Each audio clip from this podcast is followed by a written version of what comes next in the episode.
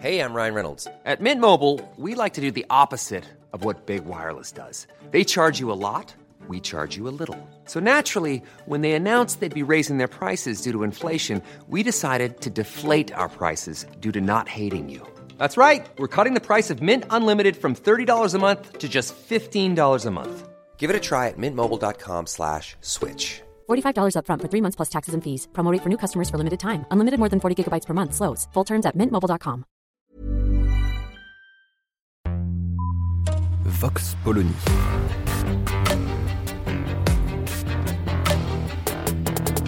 L'actualité vue par la directrice du magazine Marianne, Natacha Polony.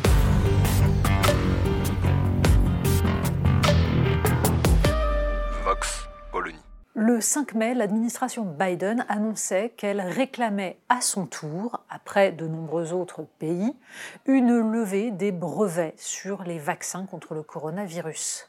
Le tournant est majeur parce que jusqu'à présent, des pays comme l'Inde avaient demandé cette levée des vaccins. On peut y ajouter la Russie également, beaucoup d'autres pays, mais qui visiblement ne comptaient pas suffisamment.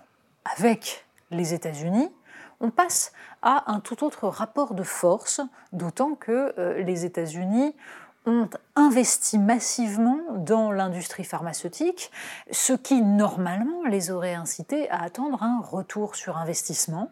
Il y a donc une décision essentielle de la part de Joe Biden.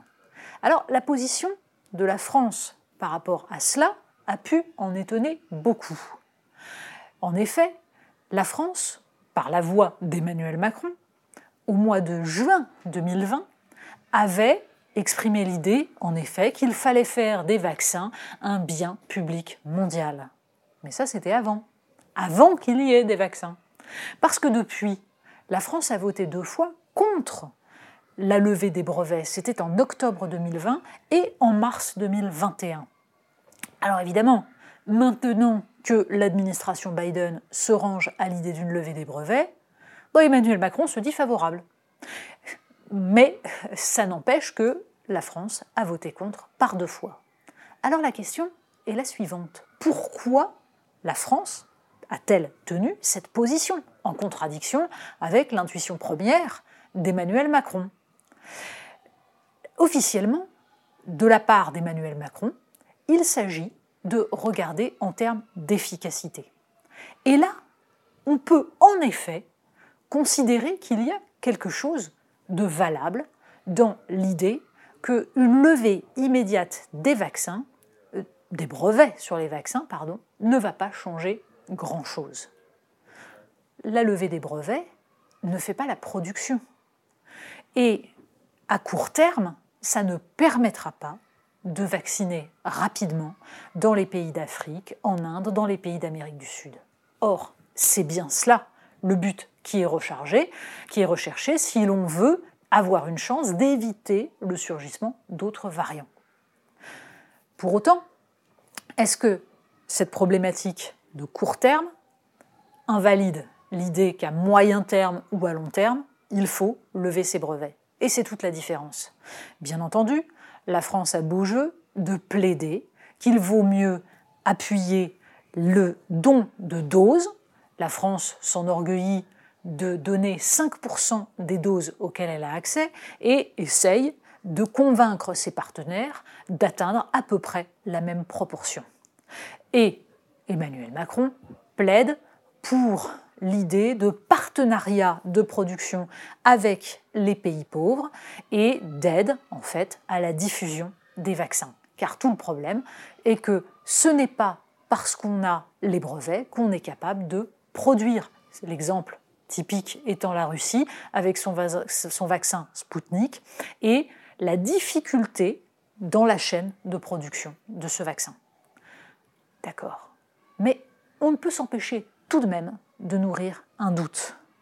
On a bien compris qu'Emmanuel Macron était devenu un spécialiste de toutes ces questions, ce qui expliquerait évidemment qu'après une idée spontanée de juin 2020 de faire du vaccin un bien public mondial, il ait réfléchi, il se soit renseigné, soit devenu hyper performant et nous explique donc que en fait ça ne sert à rien et que tout cela n'est que du vent et de la com, on peut aussi être un petit peu plus suspicieux et considérer qu'il y a eu explication de gravure de la part, d'une part de l'industrie pharmaceutique.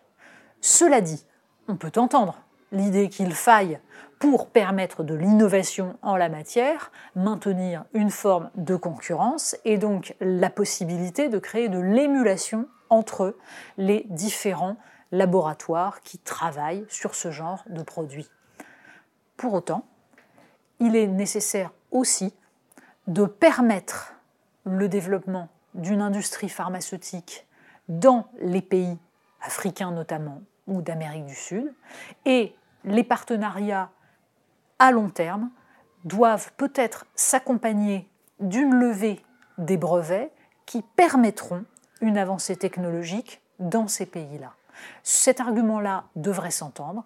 De toute façon, Emmanuel Macron s'est rallié à la position américaine, ce qui, là aussi, nous fait comprendre à quel point nous sommes encore très très dépendants des décisions de Joe Biden qui, évidemment, incarne, quoi qu'il arrive, le camp du bien, notamment dans tous les commentaires de la presse occidentale.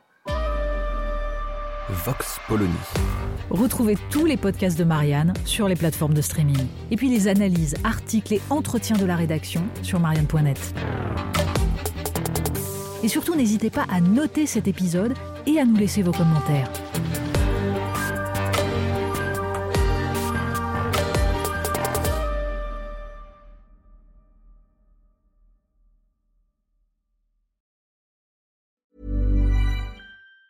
Even on a budget, quality is non-negotiable. That's why Quince is the place to score high-end essentials at 50 to 80% less than similar brands. Get your hands on buttery soft cashmere sweaters from just 60 bucks, Italian leather jackets, and so much more. And the best part about Quince, they exclusively partner with factories committed to safe, ethical, and responsible manufacturing. Elevate your style without the elevated price tag with Quince. Go to quince.com slash upgrade for free shipping and 365-day returns.